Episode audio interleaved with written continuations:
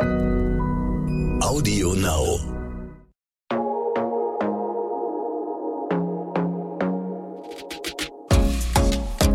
Glossip, der Gala Beauty Podcast.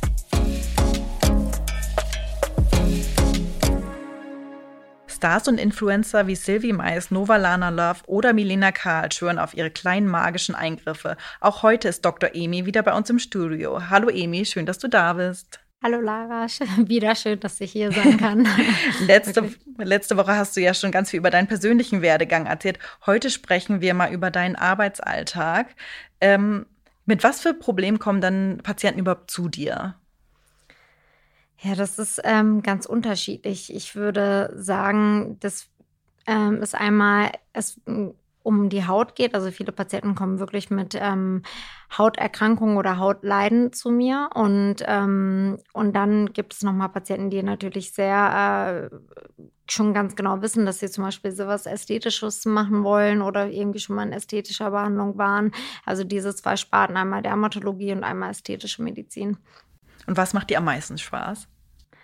Oh, ich mag beides tatsächlich sehr, sehr gerne. Ich mag auch die Abwechslung. Also ähm, es ist natürlich noch mal was ganz anderes, finde ich, einem Menschen zu helfen, der ähm, wirklich eine Hauterkrankung hat, sehr darunter leidet. Und wenn man dann ähm, den Menschen mit den richtigen Medikamenten und mit den richtigen Behandlungsmethoden helfen kann, dann spürt man auch mal noch mal eine ganz andere Art von Dankbarkeit, äh, von was von dem Patienten kommt und und man sieht ja auch äh, dann die Entwicklung. Und äh, ich finde manchmal, wenn man einem Menschen zum Beispiel, hatte ich das letzte Woche, dass ich einer äh, äh, Patientin geholfen habe, die stark an, unter Akne gelitten hat. Und ähm, die ist jetzt, also die erlebt gefühlt gerade ihren zweiten Frühling. Ne? Ja. Die hatte so eine Spätakne, also wirklich mit äh, spätem Alter noch. Und ähm, was, wie die Menschen dann aus sich rauskommen können, ne? wenn sie wirklich mal so ein Hautleiden hatten. Und ich, und wie gesagt, dann sind sie einem auch nochmal ganz anders dankbar und man kann ganz andere Sachen machen. Das finde ich tatsächlich auch ganz schön. Und klar haben Menschen, die jetzt nur rein ästhetische Behandlungen haben wollen, manchmal vielleicht nicht ganz so einen Leidensdruck wie jemand, der jahrelang an einer Hauterkrankung leidet. Also der Mix ist es, würde ich jetzt mal okay. sagen. Genau. Ja, aber würdest du sagen, du hast als Ärztin so eine Art Handschrift, kann man das so sagen? Also man sagt mir nach und ich glaube, das stimmt auch so, dass ich immer darauf achte, dass es sehr, sehr natürlich aussieht. Und ähm, das ist mir auch super wichtig. Deswegen passiert es auch hin und wieder, dass ich Patienten wirklich ablehne, wenn ich sage, wenn ich merke, da ist schon irgendwie zu, da sind zu viele Behandlungen gelaufen, das passt irgendwie nicht mehr, es sieht irgendwie nicht harmonisch aus, dann bin ich tatsächlich, so sagen es mir meine Patienten, anscheinend ein Arzt, der ähm, oder einer der wenigen Ärzte, die dann sagt, nee, pass auf, äh, das machen wir nicht. Äh, wir müssen erstmal ein bisschen Pause einlegen und kommen doch irgendwann anders nochmal wieder. Ja, manchmal ste stecken ja dann auch ganz andere Sachen noch dahinter, mhm. wie so Körperbildstörung. Genau. Das ist wahrscheinlich auch ganz schwierig dann für dich zu erkennen. Ähm, hast du da schon ein gutes Gefühl für? Was würdest du sagen? Ich habe tatsächlich mal so einen Kurs gemacht in, ähm, in Psychosomatik ähm, und habe und gerade die Dermatologie. Klar ist es, man sagt auch irgendwo, ist es die Spiegelbild der Seele. Es geht wirklich sehr auch ähm, mit einer oder mit einer großen psychischen Komponente einher kann man ja auch verstehen, wenn man eine Hauterkrankung, also eine Hauterkrankung sieht halt leider jeder. Bei anderen internistischen Erkrankungen sieht man es halt nicht. Und da kann man natürlich verstehen, dass man da irgendwie einen entsprechenden Leidensdruck irgendwie aufbringt. Und ähm, welche Behandlung lehnst du denn so generell ab? Ich würde gar nicht sagen, dass es eine Behandlung ist, sondern ich gucke immer, dass das alles irgendwie passt. Ne? Gerade wenn es um Ästhetik geht, ähm, finde ich, wenn so sehr junge Patienten kommen, die immer vollere Lippen haben wollen oder immer mehr Wangenaufbau oder warum auch immer, die lehne ich dann wirklich ab und sage dann auch, und manchmal spreche ich die Patienten auch wirklich direkt an, ist es wirklich das, also diese eine Falte oder irgendwie dein ähm, diese dünnen oder vermeintlich dünnen Lippen oder steckt da was anderes hinter. Also manchmal, ich habe irgendwie das Gefühl, ich habe, äh, dass ich ein ganz gutes Bauchgefühl dafür habe. Dann spreche ich äh, das auch wirklich direkt an. Und ich hatte auch eine oder ich hatte eigentlich mehrere Male den Fall, dass die Patienten das am Anfang auch ein bisschen klar schockiert waren, würde ich mal sagen, dass ich einfach äh, das so klar ausgesprochen habe, aber dann sich auch wirklich bei mir bedankt haben.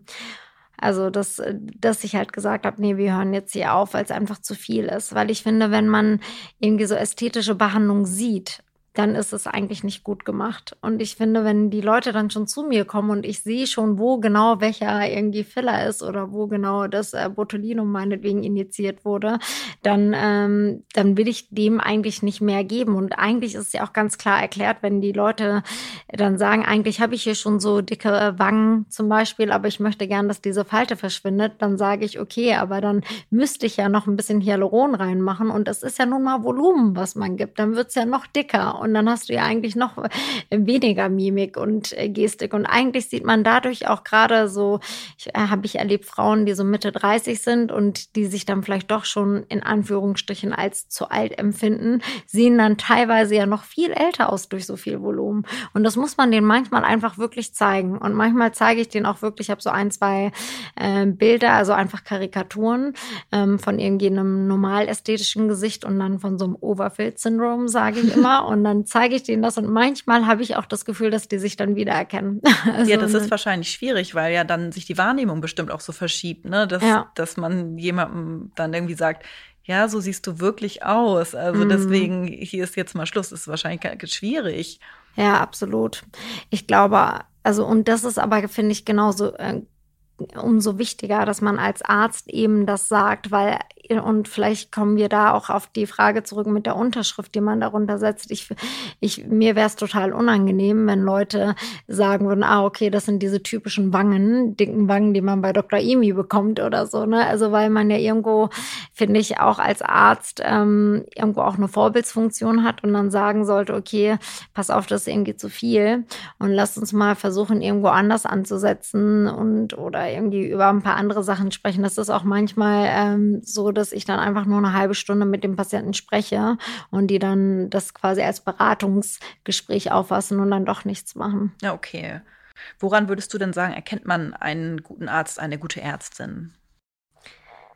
Hm, das auch, ich würde sagen, also jetzt als ja, sagen wir es mal so, ich, ähm, man sollte natürlich irgendwie ein Vertrauensverhältnis zu der Person haben. Und ich finde, ähm, der Arzt sollte auch oder die Ärztin, der sollte es auch wichtig sein, dieses Vertrauensverhältnis aufzubauen. Ich finde, wenn man irgendwo hingeht und der Arzt oder die Ärztin schon direkt sagt, hier die und die Behandlung machen wir, das und das kostet so viel Geld, äh, so nach dem Motto und äh, will dann direkt die Behandlung durchführen, dann würde ich jetzt zumindestens auch als Patient sagen, okay, irgendwie komisch, vielleicht fühlte sich das an wie irgendwie äh, Fabrikarbeit oder so, weil ich, mir ist es zum Beispiel wichtig, dass der Patient nicht nur einmal kommt, sondern dass ich irgendwie ein äh, Patientenvertrauen, Patientenverhältnis aufbauend, äh, die immer wieder kommen. Und vielleicht habe ich ja dann sogar Glück und die empfehlen mich an ihre Freunde und Familie. Und da ist es halt super wichtig, dass man mal einfach sich mal fünf Minuten mindestens einfach mal mit dem Patienten unterhält, sei es auch irgendwie äh, über die doofe Covid-Situation, die wir gerade erleben oder irgendwie das schlechte Hamburger Wetter oder was auch immer. Aber das bringt, also erstmal merke ich, dass die Patienten dann so ein bisschen runterfahren und merken, okay, sie nimmt mir so ein bisschen die Angst und, und ich kann dann auch viel besser einschätzen, wie eigentlich die Person mir gegenüber eigentlich gerade tickt. Ne? So und, und ich glaube, das ist eigentlich wirklich das Wichtigste an einem guten Arzt, dass man wirklich ein gutes Patientenverhältnis aufbaut, ein Patientenvertrauen aufbaut und natürlich, und davon gehe ich jetzt aus, irgendwie ein Know-how mit mitbringt. Ja, und zu dir kommen dann ja auch, äh, wie du schon meintest, Leute mit ja, Eingriffen von anderen Ärzten. Macht dich das dann manchmal auch wütend oder lehnst du das dann ab oder korrigierst du das? Wie ist da so deine Vorgehensweise?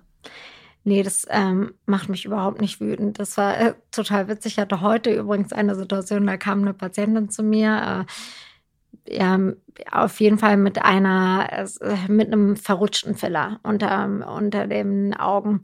Und sie kam vorher immer zu mir und sie sagte dann, Emi, es tut mir total leid. Ich bin dir fremd gegangen. Oh nein. Und dann meinte ich dann so, okay, und sie so, und dann habe ich mich nicht getraut, einen Termin zu machen, weil ich dachte, du würdest dann sauer sein. Und aber ich habe aber auch keinen Termin bei dir bekommen und deswegen bin ich da hingegangen, weil ich es einfach ganz schnell haben wollte. Und das tut mir so leid. Ich hoffe, ich darf noch mal wiederkommen. Und genauso wie ich es ihr gesagt habe, sage ich es auch immer wieder. Ich finde es überhaupt nicht schlimm. Ich finde auch, wenn man als Arzt sowas persönlich nimmt, dann ähm, kann das auch nicht gut gehen. Man muss sowas einfach nicht persönlich nehmen, ist ja auch klar. Und jeder probiert auch mal Sachen aus. Ähm, und dann versuche ich eigentlich mein Bestes zu geben, das tatsächlich einfach zu korrigieren, ohne irgendeine persönliche Komponente. Und wenn man das dann aber auch noch so süß verpackt, wie die Ärzte, äh, wie die Ärzte, wie die Patientin heute, dann ist es äh, umso, umso süßer. ja. Zu dir kommen ja auch sehr viele Stars, die äh, zugeben, sich von dir behandeln zu lassen. Behandelst du lieber Stars? Kannst du das so sagen?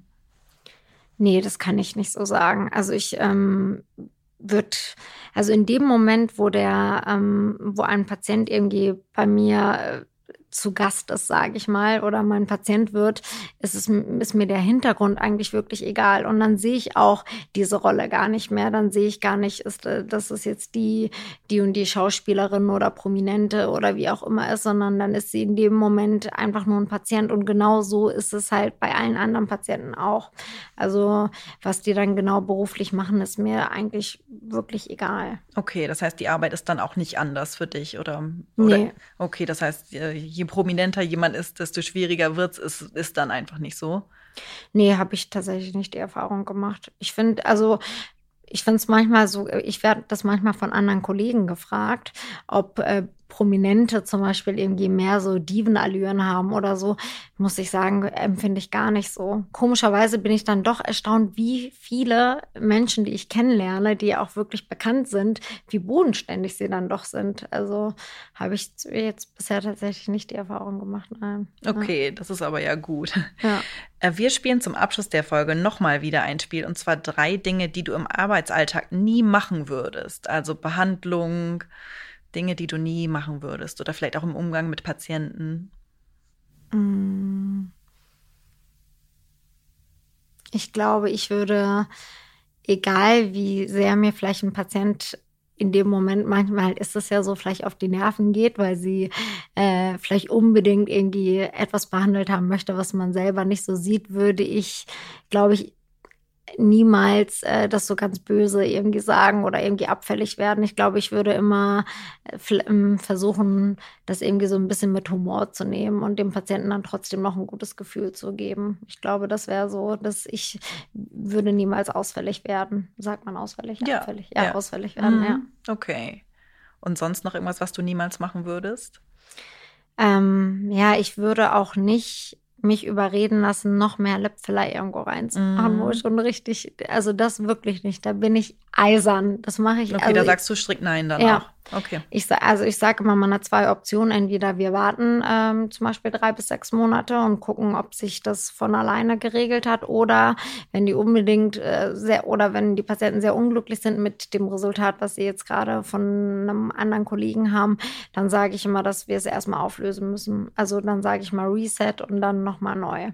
Okay. Also ähm, darauf aufbauen, obwohl es für mich sogar in dem Moment einfacher wäre. Das muss man ganz klar sagen. Ist das sagen. einfacher ja. aufzubauen?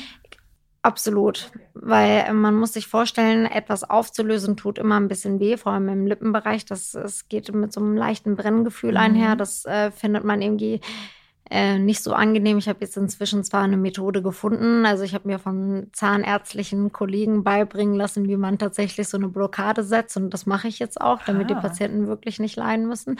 Aber es tut halt weh und für mich bedeutet das immer für einen einzigen Patienten, der letztlich ja eigentlich nur die Lippen haben möchte, zwei, drei Termine zu schaffen. Oh Wahnsinn, Weil ich ja. muss ja dann nicht nur einmal ähm, auflösen, sondern meistens zweimal und dann halt noch mal lange genug warten, um dann wieder den Lipfiller zu machen. Daher ist es für mich wirklich viel, viel schwieriger. Und das, genau das sage ich den Patienten auch jedes Mal, wenn die dann, äh, wenn die dann sagen, nee, ich will aber nicht, bitte mach noch mehr rein, ich möchte nicht ganz dünne Lippen haben, dann sage ich immer, pass auf, ich möchte das am liebsten auch nicht. Ich sage es jetzt nur für dich, weil du ja die schönen Lippen haben sollst, womit du dich dann wohlfühlst. Ja. ja.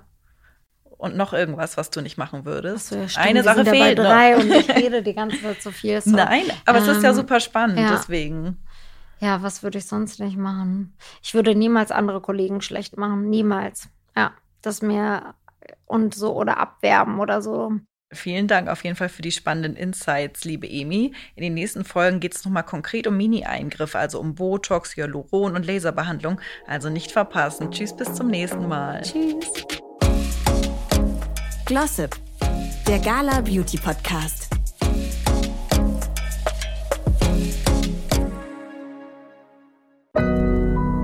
Audio Now.